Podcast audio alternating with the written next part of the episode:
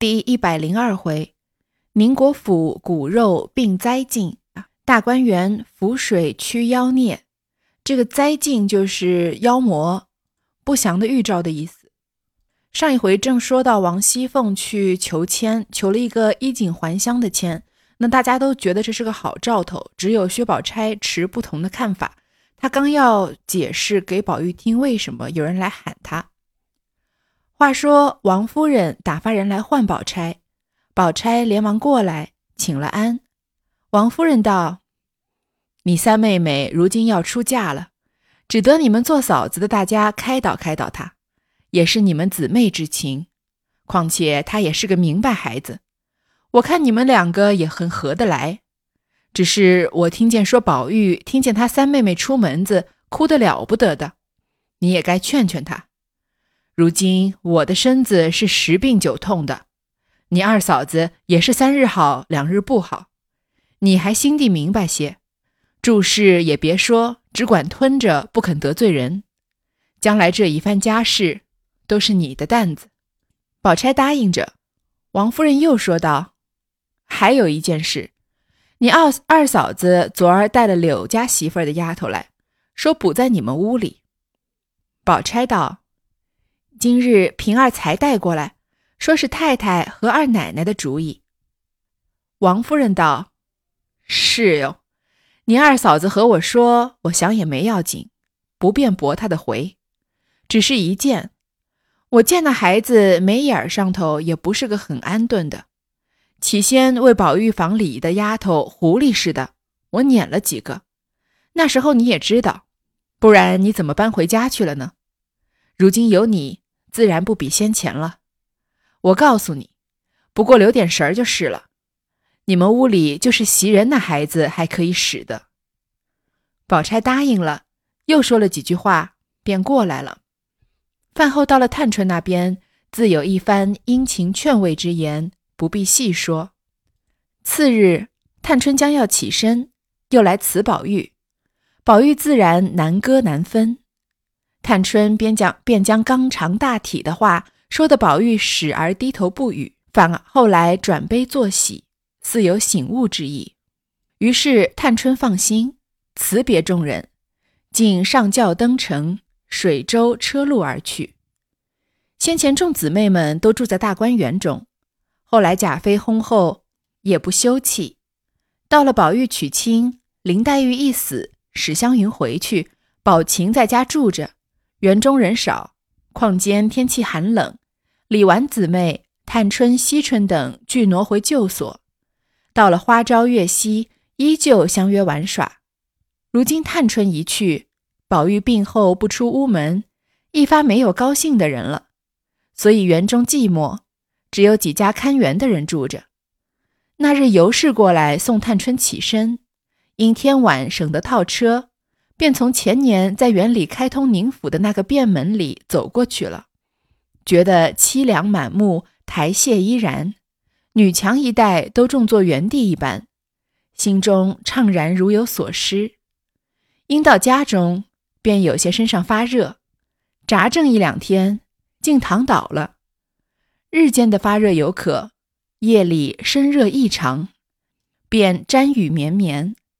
贾珍连忙请了太傅看使，说感冒起的，如今缠经，入了足阳明胃经，所以沾雨不清，如有所见，有了大会即可深安。尤氏服了两剂，并不稍减，更加发起狂来。这段就是薛宝钗还没有来得及解释给贾宝玉为什么他觉得王熙凤抽到的这个衣锦还乡的签是个不好的签啊。但是他也无暇解释，被王夫人叫过去了。其实也无非就是叫他开导开导探春，因为探春要远嫁嘛。具体他怎么开导探春的呢？也没说。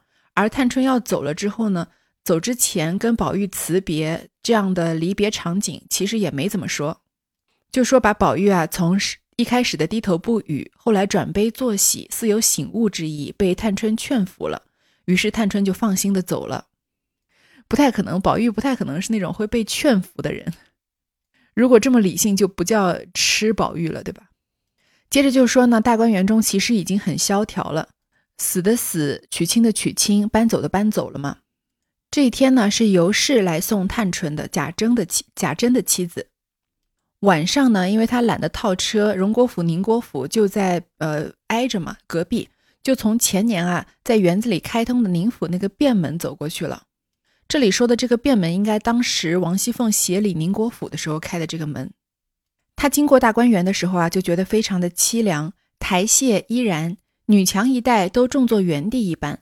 这个女墙就是城墙旁边的残垣，不叫残垣吧，就是矮墙，就是短短的墙，都好像只变成种的地了。再想起之前这么热闹、莺莺燕燕的，就怅然如有所失。而这一带，他走过去一下呢，回到家中啊，身上就有点发热，而挣扎了一两天啊，居然躺倒了，而且病的就一病不起了，而且身热异常，沾雨绵绵。这个沾雨就是妄语说胡话的意思。大夫诊断呢，说是因为是蝉经。蝉经其实就是说本来是一种病，就像这个里面说的，它先是感冒引起的，但是呢变成引发了另外一种病变，相当于可能病毒转移了，入了足阳明胃经了，主肠胃的这样的一个经脉，所以呢会说胡话。有了大会即可生安，就是有了可以大便排泄出来，那身体就会好了。但是尤氏服了药之后呢，病情并没有好转，反而说胡话更厉害了。贾珍着急，便叫贾蓉来打听外头有好医生，再请几位来瞧瞧。贾蓉回道：“前儿这位太医是最心实的了，只怕我母亲的病不是药治的好的。”贾珍道：“胡说，不吃药，难道由他去吧？”贾蓉道：“不是说不治。”为的是前日母亲从西府去，回来是穿着园子里走来家的，一到家就身上发了烧，别是撞客着了吧？外头有个毛半仙，是南方人，卦起得很灵，不如请他来占卦占卦，看有信儿呢就依照他，要是不中用，再请别的好大夫来。贾珍听了，即刻叫人请来，坐在书房内喝了茶，便说。府上叫我不知沾什么事儿。贾蓉道：“家母有病，请教一卦。”毛半仙道：“既如此，取净水洗手，设下香案，让我起出一刻来看就是了。”一时下人安排定了，他便怀里掏出卦筒来，走到上头，恭恭敬敬地做了一个揖，手内摇着卦筒，口内念道。辅以太极两仪，氤氲交感，图输出而变化不穷，神圣作而成求必应。兹有姓关贾某，为因母病，前请伏羲、文王、周公、孔子四大圣人，见灵在上，诚感则灵，有凶报凶，有吉报吉。先请内向三爻，说着。将桶内的钱倒在盘内，说：“有灵的头一摇就是交。”拿起来又摇了一摇，倒出来说是单。第三摇又是交，捡起钱来，嘴里说是内摇已逝，更请外向三爻完成一卦。起出来是单拆单。那毛半仙收了卦筒和铜钱，便坐下问道：“请坐。”请坐，让我来细细的看看。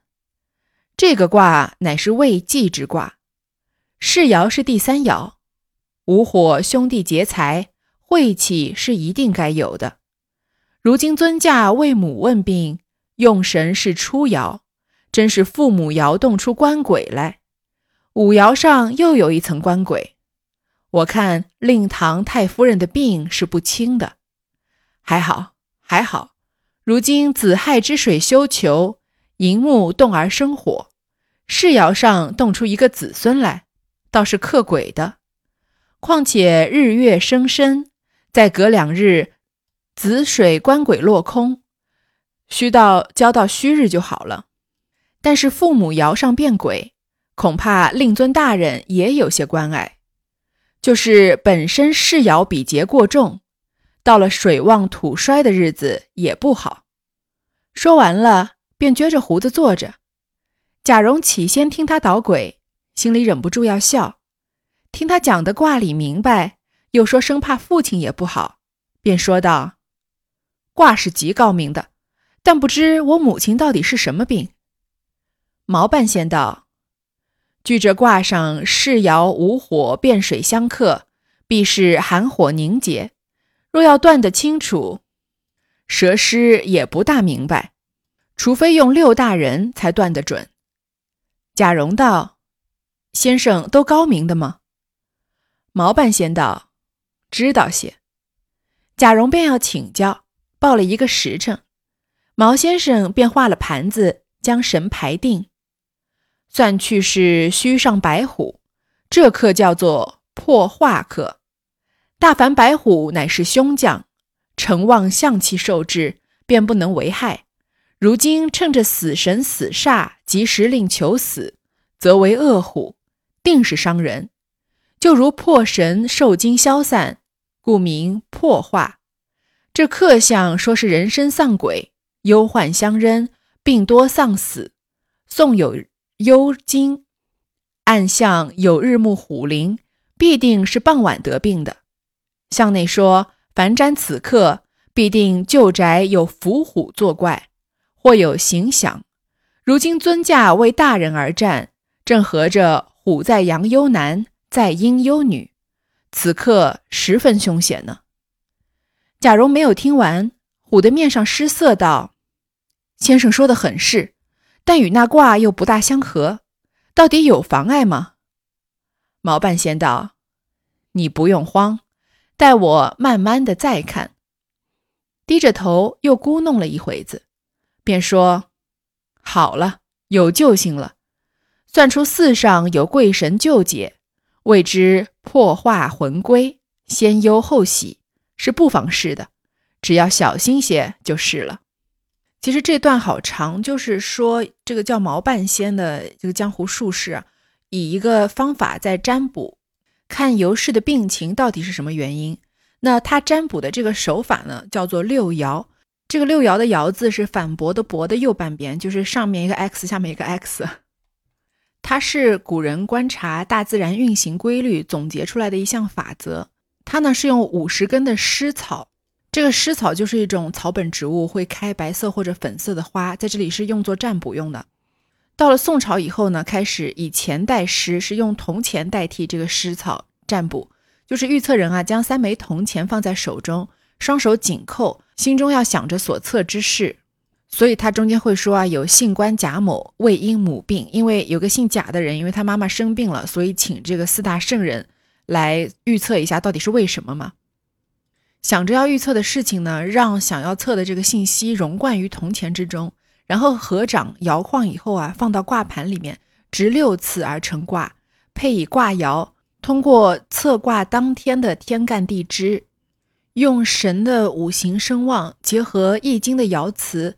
来判断事物的发展过程和结果。那六爻是民间流传很广的预测方法之一，而且呢也有很多种的变化。这六爻呢，前三爻叫内向，后三爻是外向，合成一卦的。那我们就来看看这个毛半仙他预测了一个什么结果。他先请内向三爻，这三爻呢，头一爻是交，第二爻是单，第三爻又是交。可能听到这里，有些人已经昏了头了，说烦死了，关掉，不想听了。不就是个占卜吗？其实说难难，说简单倒也简单，因为他用铜钱占卜。你想铜钱怎么占卜呢？一般来说，不就是用铜钱的正反面吗？因为他手里握三个铜钱，他掷出去必然是有的正面，有的反面，或者全正全反，所以就根据这些正面、反面不同的组合，然后给了他一些名字。再复杂的我也不知道了。比如说这个乾隆通宝，因为是古代的钱币嘛，一面是满文，一面是汉文，我们就把汉文那面叫正面，满文那面叫做反面。那三个正面没有反面的这一爻呢，就叫交；两个正面一个反面的就叫单。这就是这个毛半仙前三内向三爻摇出来的顺序。那内爻结束了之后呢，更请外向三爻，他不能说我再来摇一摇外向三爻，对吧？要用这个请字，就像我们说佛像也不能说买，或者这个有有这个宗教意义的挂件，都会说把它请回家。起出来呢是单拆单。那单我们已经知道了，两个正面一个反面就是单。第二个呢是拆，一个正面两个反面是拆。那它第二个外向三爻的顺序是单拆单，就是这样，就是一些正反面不同的组合了。这个预卜预测完之后呢，毛半仙就说啊，他测的这个卦是未济之卦。未济呢是易经六十四卦里面的最后一卦。未济，顾名思义就是事情还没有完结，还要继续向前发展。但它不是一个好的发展，还是预示着会有更多的坎坷和波折。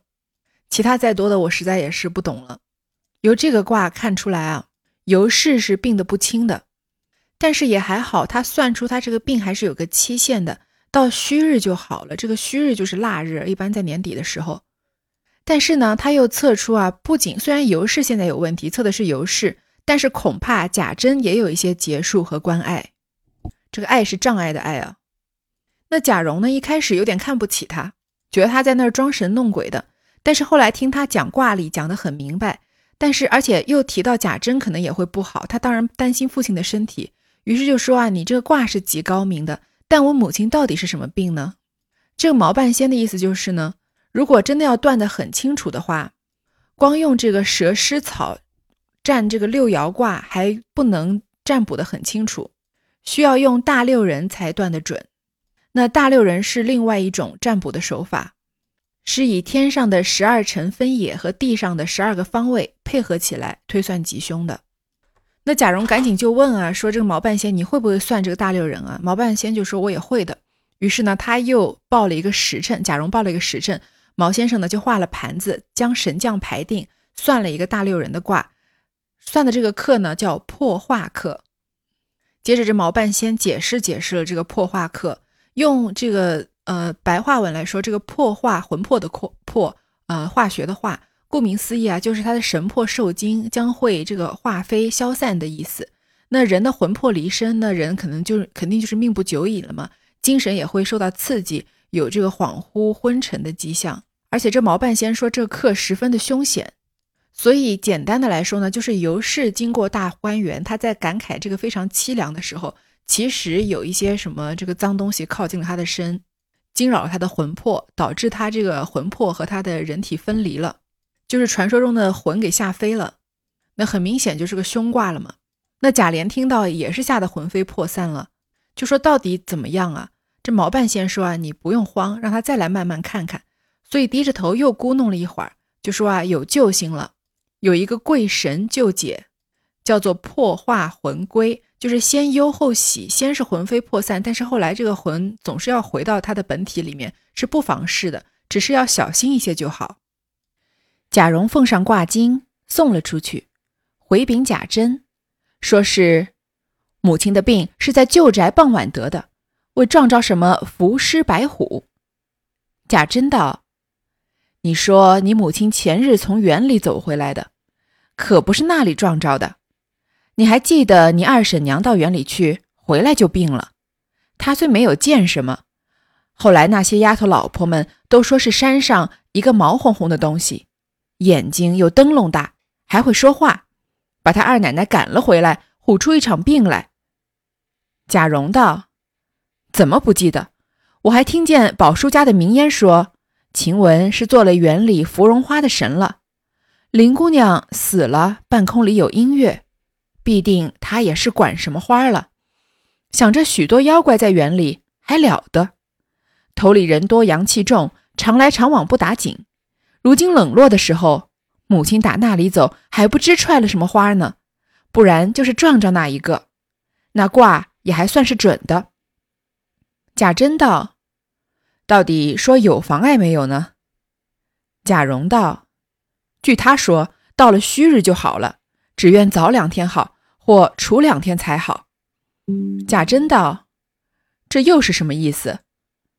贾蓉道：“那先生若是这样准，生怕老爷也有些不自在。”正说着，里头喊说：“奶奶要坐起到那边园里去，丫头们都按耐不住。”贾珍等进去安慰定了，只闻尤氏嘴里乱说：“穿红的来叫我，穿绿的来赶我。”地下这些人又怕又好笑，贾珍便命人买些纸钱送到园里烧化。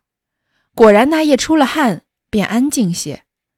到了戌日，也就渐渐的好起来。尤氏一人传十，十人传百，都说大观园中有了妖怪。唬的那些看园的人也不修花补树，灌溉果蔬。起先晚上不敢行走，以致鸟兽逼人，甚至日里也是约伴持械而行。过了些时，果然贾珍患病，竟不请医调治。轻则道元画纸许愿，重则降星拜斗。贾珍方好，贾蓉等相继而病，如此接连数月，闹得两府惧怕。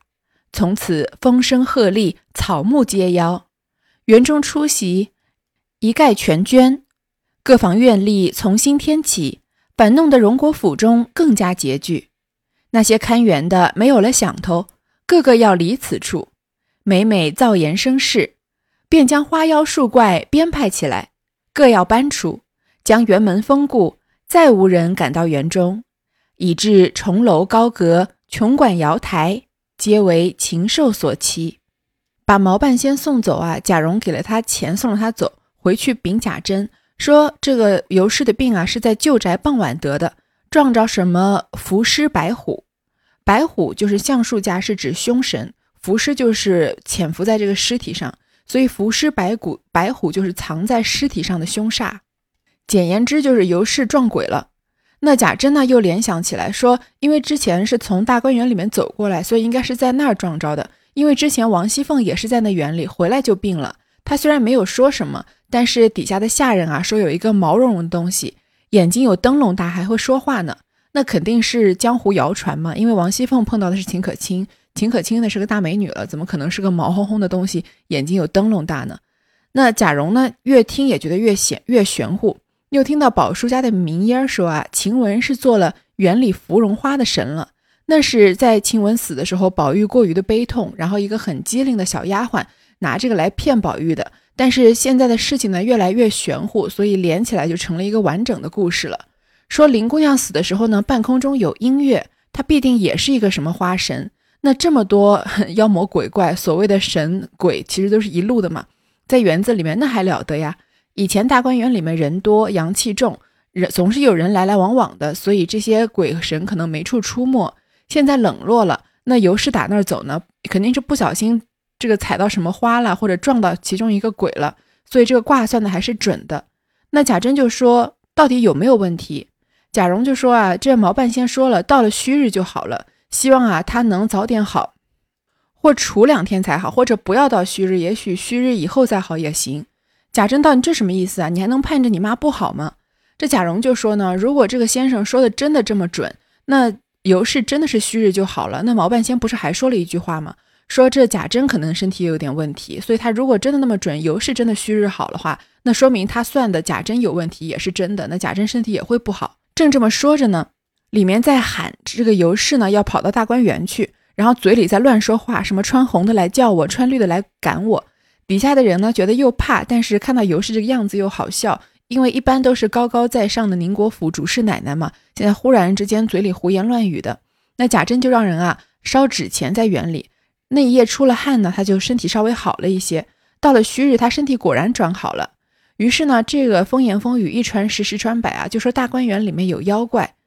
于是呢，那些以前在维护大观园这个看地的呀、修树的啊、他们灌溉的呀，他们也不干事儿了。因为一开始晚上不敢走，所以这些鸟兽呢就越来越多，因为人少嘛。后来呢，到白天也大家相约持械而行，一直拿着武器才敢走。